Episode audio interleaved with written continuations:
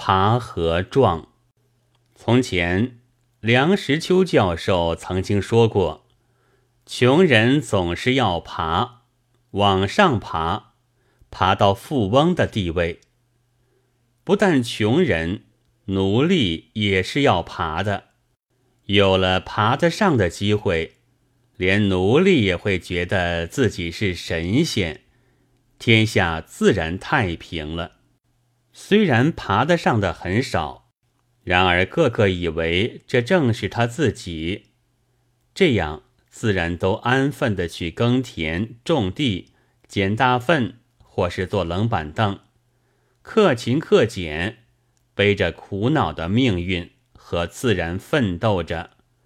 拼命的爬爬爬，可是爬的人那么多，而路只有一条，十分拥挤。老实的照着章程，规规矩矩的爬，大都是爬不上去的。聪明人就会推，把别人推开、推倒，踏在脚底下，踹着他们的肩膀和头顶，爬上去了。大多数人却还只是爬，认定自己的冤家并不在上面，而只在旁边。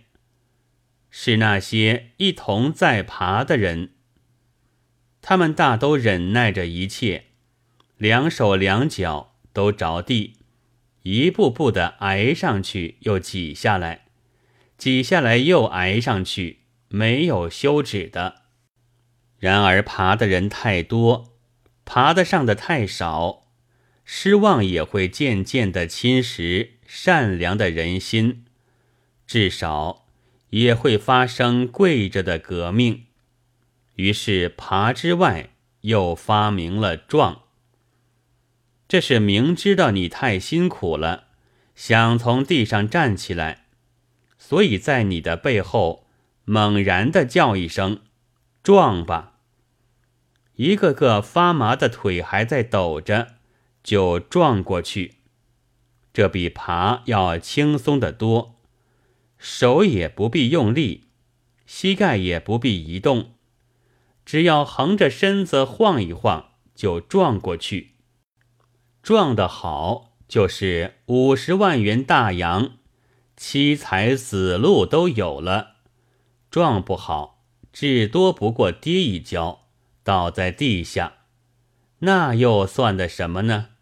他原本是伏在地上的，他仍旧可以爬。何况有些人不过撞着玩罢了，根本就不怕跌跤的。爬是自古有之，例如从童生到状元，从小瘪三到康白度，状却似乎是。近代的发明，要考据起来，恐怕只有古时候小姐抛彩球，有点像给人撞的办法。小姐的彩球将要抛下来的时候，一个个想吃天鹅肉的男子汉仰着头，张着嘴，馋涎拖得几尺长。可惜古人究竟呆笨。